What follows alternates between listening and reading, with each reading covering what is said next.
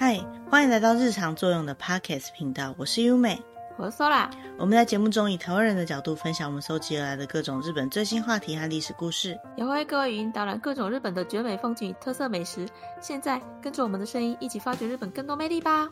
好，那今天这集的节目里面呢，我想跟大家分享一个对日本近代文学史上以及对于日本现在所有人都影响非常深刻的一位人物，还被印在钞票上面的吗？对，就是因为他被印在钞票上面，所以他对大家的经济状况影响很深。但是现在不是了，可是现在偶尔还是可以看得到他的钞票。那到底他是谁呢？他叫做夏目漱石。嗯，那只要讲到夏目漱石呢，我想对于就是有稍微了解过日本近代文学的人都觉得印象还蛮深刻的。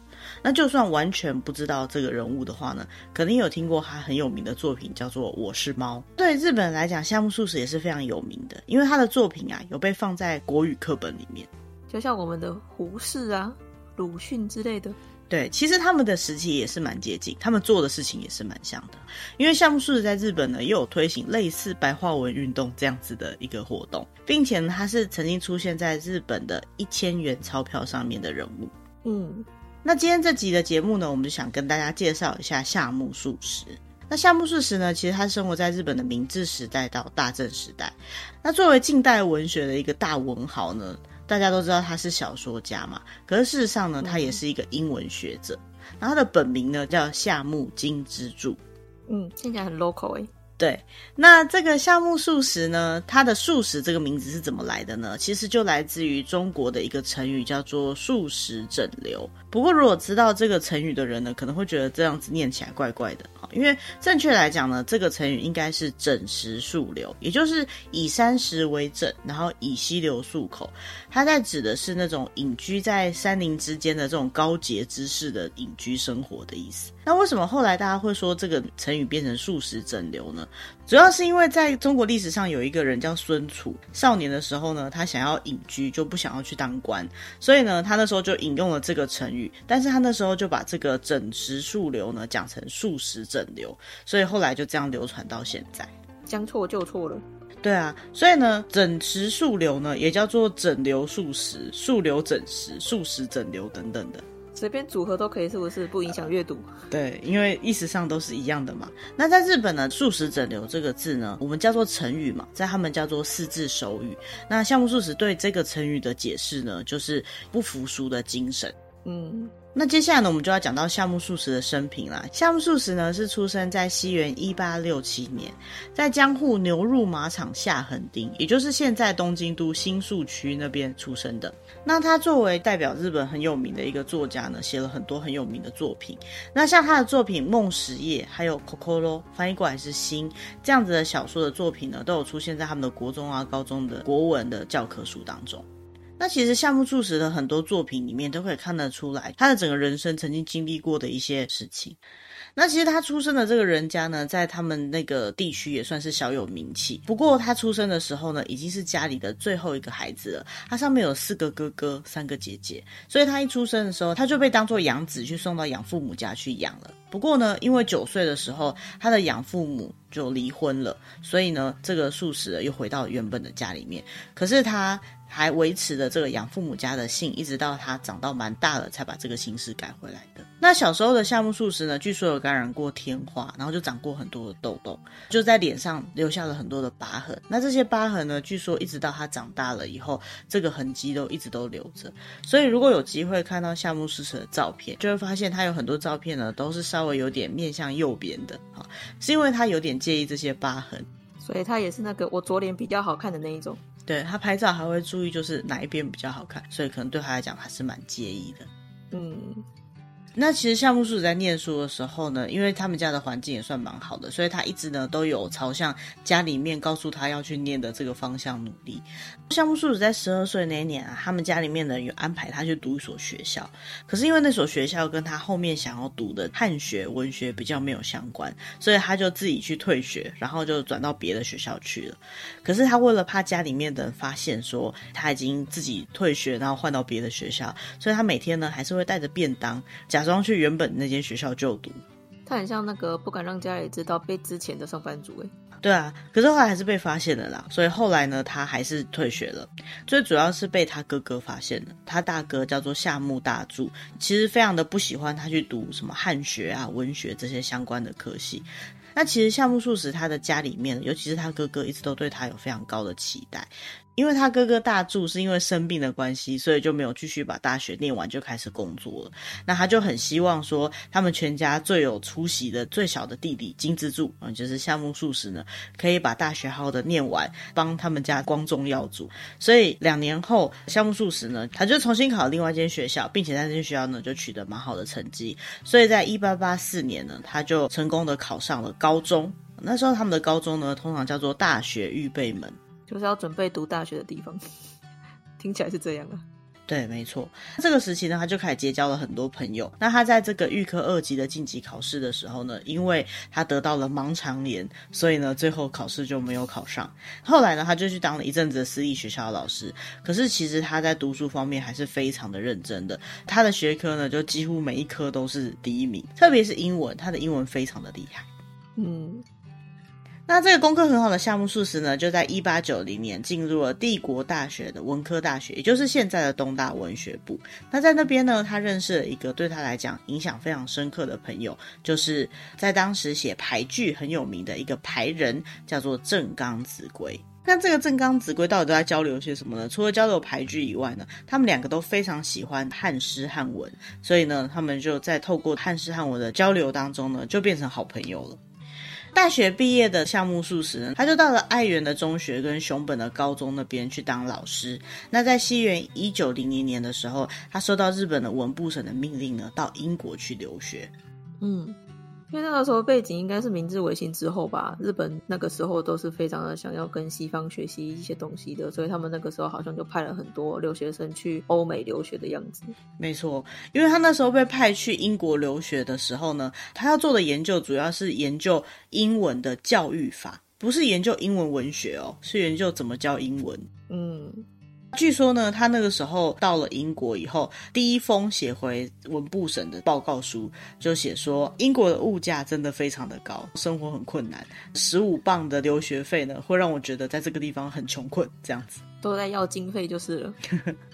感觉起来就是一个很直来直往，想到什么就写什么的人。可是不管是那个年代还是现代，英国的物价好像都很高。对啊。对于日本人来讲，就觉得在那边生活大不易啊。重点是呢，其实他也算是蛮有自己想法的人。比如说，他到英国留学的时候呢，他就觉得说，有些大学的课程没有必要听，或者是说，他虽然是学怎么样教英文的，但是事实上也是会进行一些英国文学的研究嘛。那这些英国文学的研究，他在做的时候，他就觉得说，我既然是一个日本人，我为什么要去研究这些英国文学？他对我到底有什么帮助？然后就每天每天这样子想，然后想到最后呢，他的精神就开始出现了一些异常，身边的人也都有感觉到，甚至呢，到比较严重的时候，他去做这个像是寄宿家庭那样的居所的女主人呢，就非常的担心他，就说他进入了精神衰弱的这样的状况。一直到一九零二年的时候呢，包括他朋友都发现说他的状况不太对，然后就写信给文部省说，你应该赶快让他回国。那因为他毕竟是一个对于日本来讲很重要的知识分子嘛，所以呢，他就赶快命令他回国。他回国的时候呢，搭船，船上。面还有一个从德国留学回来的精神科医师跟他一起坐船，他家里面的人就听到说夏目漱石回国的时候，船上还要搭配精神科医师，他就想说是不是他真的快疯了，就变得很担心，听起来很严重啊。对。那这样讲起来，他在英国留学是不是很不顺利嘞？其实也不是的。他在英国那时候也写了一些随笔，包含后面很有名的伦敦塔，还有在那边呢，也跟当时留学的人有很多的交流。在英国那边呢，其实后来还设立了伦敦漱石纪念馆。这个纪念馆呢，就是夏目漱石他最后在伦敦住的地方。嗯。而且这个纪念馆啊，它虽然说因为英国脱欧的关系，就有一阵子关闭，但是后来呢，还有很多大量的这个夏目漱石的粉丝要求这个纪念馆可以重新开幕，所以现在呢，这个夏目漱石的纪念馆移到伦敦南边的一个地方，然后重新开幕。嗯。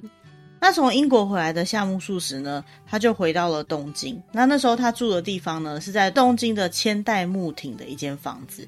那间房子呢，在夏目漱石住之前，是由另外一个日本近代的也是大文豪，叫做森鸥外住的地方。那关于森鸥外的部分呢，下次有机会呢，希望你可以在节目中跟大家介绍。那其实，在这间房子里面呢，他也认识了很多文学相关的其他的朋友，那也很常在这边聚会，也就是现在日本医科大学的通川会馆的地方。哦，那现在那个地方好像只剩下纪念碑了，因为这间建筑本身呢，后来就移到了博物馆明治村那边去，所以它就是整间房子保存下来移走了。对，有兴趣的人可以到这个博物馆明治村那边去看看。嗯。那后来呢，他就到了日本的第一高等学校，还有东京帝国大学，同时当这两个地方的讲师。当时呢，第一高等学校的讲师年俸呢有七百元日币，然后大学呢有八百元日币。不知道那个时候的物价是怎样？不知道哎，不过可以看得出来，这个金额是非常高的，因为他在后来呢，有一度去明治大学当讲师。那时候在明治大学当讲师，一个月的薪水是三十块日币，所以说这样比较起来，一年有七八百块日币，算是非常高的薪水。但是他在这个第一高等学校跟东京帝国大学的教学生涯并没有很顺利，最主要是因为呢，他在东京帝国大学当老师的时候，他的前任者是一个叫做小泉八云的一位老师。据说啊，他是一个非常会教英文文学的老师，他只要一开始讲课呢，所有的学生都会听得如痴如醉。可是相较之下呢，夏目漱石他在上这些文学的分析的课程的时候呢，都讲的比较无聊一点点，可能内容比较僵。一些，所以呢，他那些学生们就不是很喜欢夏目漱石的课，也在背地里呢就一直在讲夏目漱石的坏话。小泉八云好像很会讲故事的样子，那个雪女的那个故事好像就是他写的。对啊，夏目漱石除了在这个东京地大的课没有上得很好以外，在第一高等中学，也就是一高的这边的课程呢，也有发生一件蛮严重的事件，就是那个时候呢，他有一位学生叫做藤村操，可能私事在心情不好。那有一天呢，夏目漱在上课的时候就觉得说，诶，这个学生他的学习意愿好像不是很高，没什么精神或不是很认真上课，就斥责他了一下。结果一个礼拜之后呢，他又再遇到了这个学生，然后他。点名可能要求他回答问题吧，但是呢，这个藤村他的心情不好，所以他也没有认真的去预习功课。总之呢，也没有回答出问题。那项目漱石就有点不高兴了，就又骂了他一顿，然后就跟他讲说啊，你如果不想上课就不要来了。这句话，我想大家人生当中在学校里面多多少少都听到老师说过，就算不是对自己说，也可能是对其他学生说嘛。但他也不是一件很重的话。但是没想到呢，项目漱石讲了这句话两天之后，这位藤村这个学生呢就。就在附近找了一个瀑布，然后就自我了断了。那在自我了断之前呢，其实他有在附近的树上留下遗书啦。那在遗书上面可以看得出来说，他自我了断的原因其实并不是因为被夏目漱石骂，但是夏目漱石呢，还是因为这件事情受了很大的打击。那刚刚有讲到说，就是夏目漱石其实从英国回来的时候就有一些精神上面的状况了。日文上面呢都使用一个神经衰弱这样的字。那这个时候的夏目漱石呢，就同时在两个职场都没有很好的结果哈，尤其是受到这些打击。之后呢，他就开始变得更严重的神经衰弱了。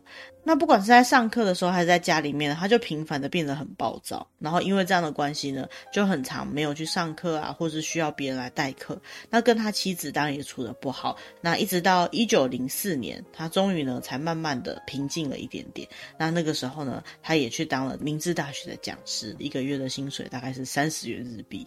那就在他开始整个精神状态变得越来越不稳定的情况下，他有一位好朋友叫做高滨虚子，他就说啊，你如果说继续这样子精神衰弱下去，对你也不太好，你要不要考虑写书啊？你可以写小说啊。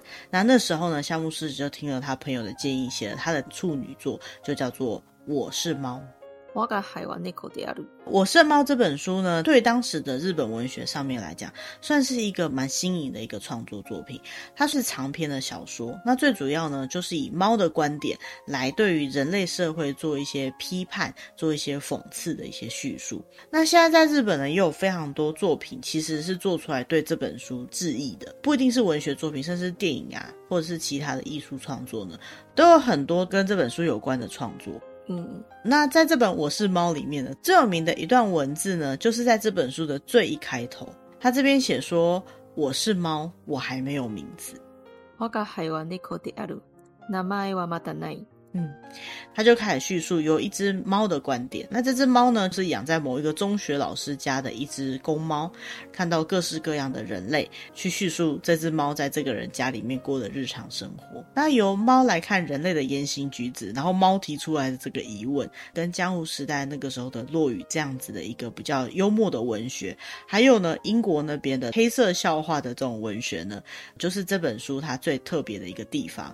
所以，如果说就是想要看看夏目漱石的作品的话呢，非常推荐可以从这本去看看夏目漱石的幽默跟创意。嗯，这本《我是猫》做出来之后呢，他就开始在文学界受到了很多的好评。之后呢，又开始在其他的一些文学杂志上面进行连载，就慢慢写出很多很有名的作品，包含说刚刚提到了他在伦敦的时候的一些见闻的《伦敦塔》，还有一部很有名的作品叫做《少爷》。我讲。那少爷这本作品呢，其实是夏目漱石借由他的真实体验所写出来的初期的作品的一个代表作。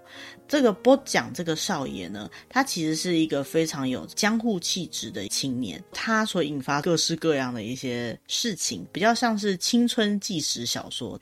那在日本呢，又翻拍成各式各样的影视作品。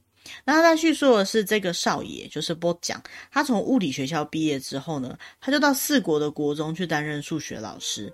那因为这个少爷呢，他非常有正义感，然后不屈不挠、刚正不阿这样的个性，所以对于周边呢，他如果觉得有一些看不下去的事情啊，或者是觉得没有道理的行为啊，他就会开始用他的方式去做一些反抗。所以呢，这本书的大部分时间呢，他都在描写说这个波讲就是少爷他在做这种惩恶扬善的很痛快的场面。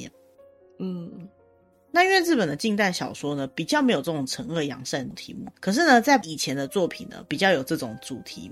劝世文，对，所以说这个作品呢，算是在近代文学里面重新复活了惩恶扬善的 这样子的一个主题的作品。整个描写的文体呢是比较轻快的，然后也比较幽默的，所以呢，对于读者来讲，应该是属于比较容易读的一个作品。就是从小孩子到大人呢，应该都是比较有机会可以欣赏到这本作品有趣的地方。感觉是一个娱乐性比较高的作品，嗯，相对来讲比较好理解一点。嗯，那为什么他的作品会开始慢慢的受到大家的欣赏呢？就是像类似刚刚介绍的感觉一样，夏目漱这个时期的作品呢，会蛮容易让人家感觉到会忘记到世俗之间的烦恼，用一种比较悠闲的、比较缓慢的感觉去看待人生。夏目漱自己说，这个叫做低回趣味，跟当时比较主流的那种自然主义的作品比较起来呢，他们给他一个名字叫做余裕派。余裕这两个字呢，日文上来讲，代表是比较宽裕，然后比较缓慢、比较自在这样子的感觉。嗯，那在夏目漱石的作品开始红起来之后呢，夏目漱石的家里面就常常会跑来一些当时的其他的文人。那这些人多到一个程度之后呢，就造成说夏目漱石要在自己家里面工作也开始有困难了。所以呢，这其中有一个文人呢，叫做铃木三重吉，他就说啊，哎，以后呢，我们就固定一个时间来，其他时间给他一点清静吧。他就把每个礼拜的集会时间呢，固定在礼拜四。礼拜四在日文叫做木曜日嘛，所以呢，嗯、这个会呢就叫做木曜会。那这个木曜会呢，当时的设定就是，如果你想要来素食家玩的话，你就是这一天来。那所以呢，不管谁来，其实都可以。不过最主要还是有很多夏目漱石他的徒弟啊，他的门下生们都会跑来这个地方，然后去做一些讨论啊，或者是共同的创作等等。嗯，后来在西元一九零七年的时候呢，他就辞掉他所有的教职工作，就受到了邀请呢，加入了朝日新闻社，一个月的薪水就有两百块日币。哇，比他原本当老师还好赚呢。对啊，一个月就两百。那他转职的第一个作品呢，叫做《虞美人草》。古比金手，嗯，这是一个连载的作品。那他在写的过程当中，其实蛮痛苦的，因为他当时神经衰弱的这个状况，还有他的胃病呢，都还蛮严重的。听起来真是心力交瘁啊。对，可是还是很努力的写作。后来到了一九一零年的时候呢，他就开始写了一些一直流传到后来都很有名的作品。这其中呢，有三个作品被称之为是夏目漱石的前期三部作，分别叫做《三四郎》、三四郎，另外一本呢是《从此以后》，それから，还有《门》。梦。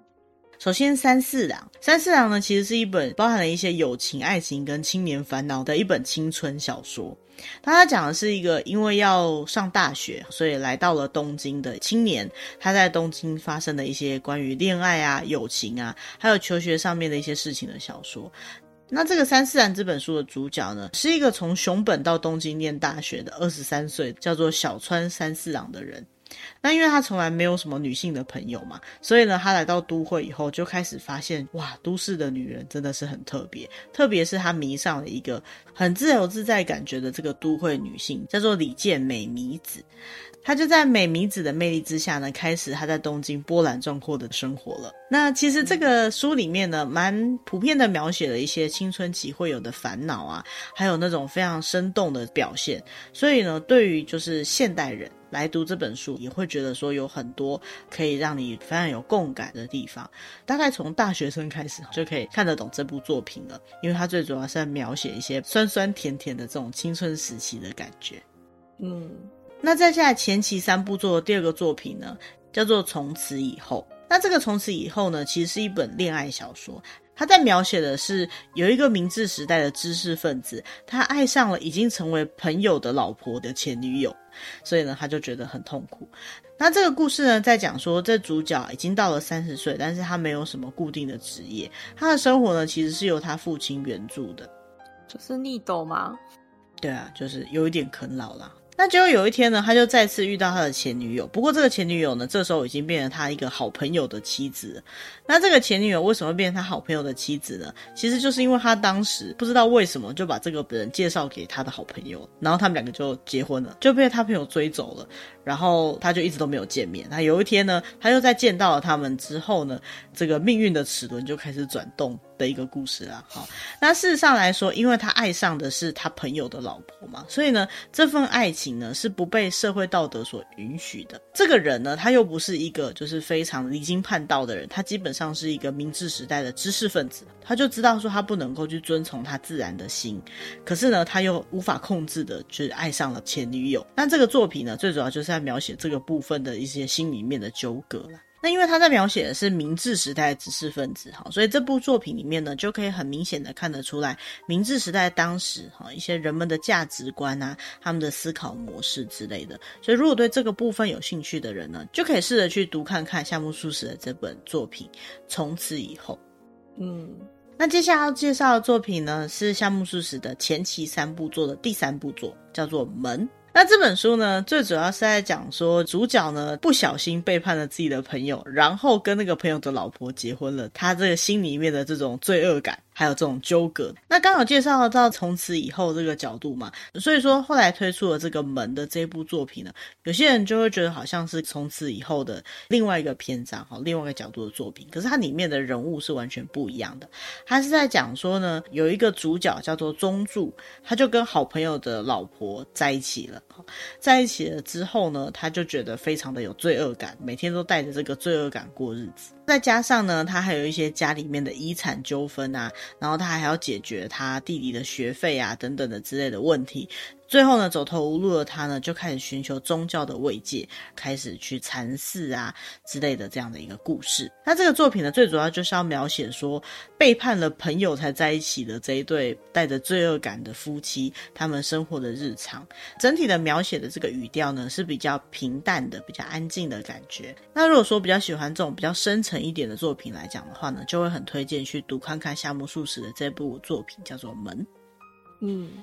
好，那其实夏目漱石在写这三部书的时候啊，他还是在一个很痛苦的状况下，因为他在写的时候呢，一直有胃溃疡的问题，还写到去住院。后来为了要疗养的关系，所以呢，他就到伊豆的修善寺附近的一个旅馆去休养。不过在那边呢，胃还是没有很好，甚至还严重到吐血，一度呢危及生命，在这个生死关头徘徊。这个事件呢，在夏目漱石的人生当中呢，就被称之为是修善式的大患。在这个时候呢，夏目漱石去体验到什么叫做临死的感觉。其实对夏目漱石后来的作品影响到非常的多，包括夏目漱石他自己晚年的时候呢，他也都很常回想到这段时间的这种痛苦的经验。嗯。经过这段时期之后，夏目漱石他的胃病呢也没有比较好，就反复的在发作，然后反复的去住院，一直到西元一九一四年，那个时候呢，他已经因为第四次的胃溃疡，只能躺在床上了。可是他还是很努力的在对抗他的病魔，继续写他的作品。这时候出现的作品呢，就是被称之为夏目漱石的后期三部作的《彼岸过气》、《行人》、《还有心》。彼岸过气这个作品呢，作为夏目漱石后期三部作的第一个作品，它其实是一个有连续性的短篇小说。那它最主要呢，是以近代的一些知识分子跟自由的、积极的女性恋爱的故事为主轴。这整个故事的中心呢，围绕在一个虽然说很正直，但是比较没有行动力、个性比较内向的虚勇这个男主角，跟他对任何事情都毫无畏惧的表妹，叫做千代子。的故事。那虚勇呢？虽然他是蛮爱这个千代子的，可是呢，他又有点害怕千代子那种无所畏惧的这种行为模式。那相对的，千代子呢，就对于虚勇这种优柔寡断的个性呢，就觉得非常烦躁。但是呢，事实上也有一点喜欢虚勇这样子的一个故事。那因为彼岸过气呢，原本它是作为一个新闻小说，新闻小说就是报纸上面连载的那种小说，所以呢，这个作品呢，每一个篇章都有非常精彩的故事。所以说呢，如果想要看到夏目漱石的世界面对男女恋爱观之间的描述的话呢，看这个作品就可以从中了解到蛮多的。嗯，那接下来好奇三部作的第二部作品呢，叫做《行人》，它一样是在朝日新闻上面连载的。不过呢，它整个连载的时间中间，因为它胃溃疡的关系，有五个月是中断的。《行人》这部作品呢，总共是由四个篇章所组成的。这四个篇章呢，分别是朋友、哥哥、回来之后，还有陈劳。那这四个篇章的人物呢，是有连贯性的，就是说它是互相有关系的。嗯，最主要呢都是在讲关于男女之间的近代知识分子的一些烦恼跟痛苦。嗯，那延续《行人》这个作品之后呢，就是夏目漱石的作品里面算是最有名的一部作品了，就叫做《Kokoro 心》。那这个作品呢，作为夏目漱石的最高杰作啊，也就是最有名的代表作呢，据说呢，光就这个新潮文库版就已经累积了七百五十万本的销售量，对日本文学史上面呢，也是一个名作啊。包括在日本的教科书上面也有采用这个部分，很多日文系的老师呢，也会特别挑选这本作品，或者是从中截取一些篇章呢，来跟日文系的学生介绍日本的近代文学，算是非常具有代表性的一个作品。那这整个作品呢，最主要是来描写关于罪恶感，还有因为这个罪恶感而感觉到很痛苦的人的心里面，还有人的一些本质的心态上面的描写。整个作品的大纲呢，是由第一人称的一个学生，就是瓦达西，也就是我，在镰仓海岸那边遇到了一个看起来非常寂寞的男性。那这个学生呢，就把这个男性称之为是 sensei，也就是老师，非常的仰慕他。就后来有一天呢，这个第一视角的我呢，就收到了一封信，是在写关于这个老师很悲伤的、很痛苦的过去，并且呢，他发现这是这个老师留下来的一封遗书。嗯，那这整个故事呢，最主要就是在说，从这封留下来的信里面，可以看得到这个被称之为是 Sensei 这个老师的一个人生的悲剧。他描写的就是人类普遍的这种脆弱，还有心里面很常会有一些心情上的纠葛。但是我个人觉得这本书，因为他描写的太深刻了，所以有些东西呢不是那么好理解。所以说呢，可能就是比较追求文学性的人，或者是你已经看过夏目漱石其他作品的人呢，适合细细品味的一个作品。嗯，毕竟是他最有名的一本书嘛。对啊，很多人讲到夏目漱石的代表作啊，通常都是会提到他的第一个作品《我是猫》，还有就是这个《Kokoro 心》的这本书。那就他写完这后期三部作之后呢，在一九一五年的三月，他到京都去旅行。他因为他的胃溃疡的关系，所以第五次的病倒了。那这个时候他呢，其实还是继续在创作的。比如说，他那时候在连载的一个作品叫做《稻草》。那在隔年的一九一六年呢，还发现他有糖尿病。最后呢，他是因为各种病症的关系，然后造成体内出血。据说他在死之前都还在写作。这部没有完成的作品呢，叫做《明暗》。明暗，明暗这本作品呢，因为夏目漱石的死的关系，他其实是没有写完的。可是呢，即使没有写完，他也是已经超过六百页的一篇超长篇大作。那整个作品里面呢，他描写了非常细致的人之间的情感，还有人类比较自私自利的本质。那虽然是没有完成，可是呢，他被很多文学上面的评论都评为是日本近代小说的最高峰。嗯，那这个故事大纲是在讲说，主角叫做金田。那这个金田呢，在他公司的社长夫人介绍之下呢，跟他老婆阿野结婚了。不过呢，在跟他老婆结婚之前呢，其实他有一个已经互许终身的对象，叫做青子。青子啊，他有一天突然间就抛弃了金田，然后就去嫁给了金田的朋友。已经结婚的金田呢，有一天突然间得知青子他一个人待在某一个温泉街，然后他就很想要再见到他，所以他就偷偷的去找了这个青子。但是整本《明暗》这个作品啊，其实它最主要就是在描写，在这个金田的身边有很多不一样的人事物、人心的明暗面呢的一个故事。嗯。那从作品的简介上看起来呢，其实这本书最精彩的地方呢，就是这些人物之间的一些紧张感，还有在他们行为跟对话上面可以看得出来他们在心里面的这些纠葛。那作为夏目漱石来讲呢，虽然说最终是没有完成啦，可是呢，也是夏目漱石他整个集大成的一个名作。嗯。因为夏目漱石他在日本文学上面贡献太大了，据说他死的隔天啊，他的遗体就立刻被送到了东京帝国大学的医学部的解剖室去进行了解剖，他的脑跟胃都被取出来，然后都被保存了下来。他的脑呢，到现在都还保管在东京大学的医学部里面，可能是很有研究的价值啊，所以后世很希望可以把它留下来，就这样一直保留到现在。爱因斯坦的脑好像也是一样。对啊，就很想知道怎么有办法想到这些东西。不过我觉得更特别的是，他的胃也被保留下来，可能是经历了这么多次胃溃疡，可能需要看一下到底发生了什么事情。在医学上的研究也非常有价值。嗯，那他本人的坟墓呢，就葬在东京都丰岛区的一个墓园里面。嗯。那我们最一开始呢，有提到说夏目漱石他的这一生啊，其实蛮波澜壮阔的。从一开始被送养，那后来他在求学阶段呢，有各种的曲折，可是还是取得了很好的成绩，然后最后被日本派去英国留学。可是又轰轰烈烈的在这个精神科医师的陪同之下回到日本，然后回到日本之后呢，开始慢慢的崭露头角，开始写书，一鸣惊人的写出了《我是猫》之后呢，开始变成近代文学的一个大作家。因为他这些事迹的关系，真的对日本的影响非常的大。所以说呢，在一九八四年到二零零七年，大概二十年以上的时间呢，他的肖像都被用在日本的千元钞上面。嗯，就你在花钱的时候都可以看得到他。对啊。印象特别深刻，我想大家会认识他，最主要原因是因为他很重要。其实他真的是写了很多很厉害的作品的一个作家。嗯，接下来呢，在两千零二十四年的时候，日本纸钞又会再换一个新的世代。所以说，现在在日本流通上面，如果你还有看到夏目漱石的千元钞的话呢，或许可以留一张下来做纪念。嗯。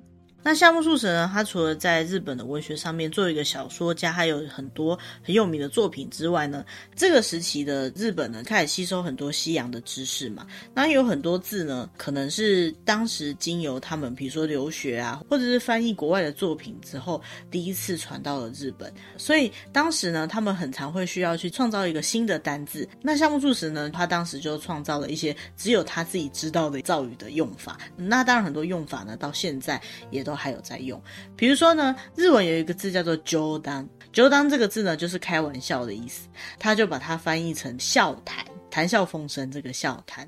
那另外呢，英文有一个字叫 “loman” 就是浪漫的意思，所以呢，他就把它用汉字的“浪漫”两个字写下来。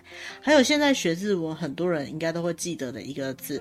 叫做たくさん，就是很多这个字呢，它用的汉字就是泽山，三点水一个池的那个泽山，代表很多的意思。那还有就是日文有一个在形容很惨的这种状况呢，叫做ひどい。 那 hidoi 这个字呢，本身应该是没有用到特别的什么汉字的，但是它就很像在玩文字游戏一样，就把这个 hidoi 呢放上的汉字叫做非道，就是非本道，不是一般可以经历的事情，这样的一个惨的情况。所以其实呃，夏目漱石对于这些文字是很有他自己的想法的。那因为这样，所以他的作品呢，有时候就会有一些很有趣的使用方式。嗯。那另外一个就是夏目漱石在他的一些算是趣闻里面有一个非常有名的故事呢，就是说夏目漱石在教英文的时候呢，他曾经教学生说 “I love you” 这一个字的翻译要翻成“月亮好美啊”。嗯，所以呢，如果说现在在讲到说啊，月亮好美啊，就有代表是在告白这样的意思。可是事实上呢，把 I love you 翻译成月亮好美啊，这样子的一个说法呢，没有在任何的夏目漱石自己的文章里面，或是其他那种正式的记载上面有出现过。所以到底是不是真的有这样的说法，这个有点像是都市传说了。但是因为这个故事太有名了，所以呢，就很常会在一些可能向夏目漱石致敬的作品里面出现。可是听起来也是蛮浪漫的感觉。嗯，就是不直接讲，用其他的意境去代替。对啊，像我最近有看到其他作品里面，他就是用这样的说法。所以这个女主角不敢告白的时候，就看着月亮说：“啊，今天的月亮真美啊。”然后男主角就说：“呃，不是啊，今天是阴天，怎么会有月亮呢？”之类的像这样子比较有趣的一种表现方式。嗯。那今天这期节目当中呢，我们就跟大家介绍夏目漱石这位可以代表日本近代的一个非常有名的大文豪。他的作品里面呢，其实有很多对日本人来讲，在教科书上面就可以读得到的内容。那就算我们完全没有看过他的作品，然后我们也不是日本人，我们也蛮有机会可以听到这个名字，或是接触到他的小说里面一些比较有名的句子。嗯。但是纵观他的这个作家生涯，其实并没有到很长，可是他却写出很多很有名的作品。刚才说，你有没有看过什么夏目漱石的作品呢？好像只仅限于上课的时候老师上的内容而已，我也没有特别自己去找书来看。但是如果在他这几部作品里面要挑一部来看的话，我可能会先从《我是猫》开始看，因为感觉比较轻松，然后他的这个视角也蛮有趣的。嗯，我应该也会看《我是猫》，那因为他开头那句“我是猫，我还没有名字呢”，其实就还蛮吸引人的，就会让人家很好奇，说从一个猫的角度，他看到的世界会是怎么样的？他看到人类呢，又是会做一些怎么样的事情的？嗯，就算不懂日文的人，应该也是很容易可以找得到夏目漱石的中文版的翻译本啦。这个在台湾也都很好找，然后他也是几乎所有的作品都会有中译本。对，因为他毕竟在日本来讲，真的是很具代表性的作品。那像我的话呢，除了我是猫以外，其实我有大概看过《Kokoro》这一本作品。我觉得它不是那么好理解，并不是说它的文笔不容易懂，它要描写这个故事的深度，或者是说他在描写人性纠葛的这种内容呢，我觉得也不是很好读懂。所以说，如果我要挑一部夏目漱石的作品来好好的仔细拜读的话呢，除了我是猫以外，我会想要看那个《波奖》，就是少爷那一本。诶，不是 Kokoro 吗？你刚前面讲了那么多，就是因为 Kokoro 有点难懂，所以我会比较想要读很轻松的，然后比较幽默的这样的作品。嗯，读起来应该也很爽快的。对啊，或者是说，如果没有习惯看小说，或者是没有把握能够接受近代小说的话，像是三四郎等等，有一些作品呢，它在日本呢都有一些其他的这种翻拍成影视作品啊等等的。好，那或许就是以文字不容易看懂的情况下，可以选择去看电影或看电视剧，去欣赏这个夏目漱石的世界观。不过，作为一个作家，我觉得最好能够欣赏他的作品的方式，当然还是细细的去研读他的文字。嗯，我们今天介绍夏目漱石的主题就到这边。那希望有机会呢，以后也可以跟大家介绍其他像这样子日本有名的大文豪。嗯。那如果大家有什么想要听的主题，或是有其他想要听到我们介绍的日本人物的故事啊，或者是作品的话呢，也欢迎利用节目的留言栏位那边有我们的 email，可以跟我们直接联络。那也不要忘记把我们节目介绍给可能你会喜欢类似像这样主题的朋友哦。嗯，那今天的节目就到这边，谢谢大家，我们下个礼拜见，拜拜，拜。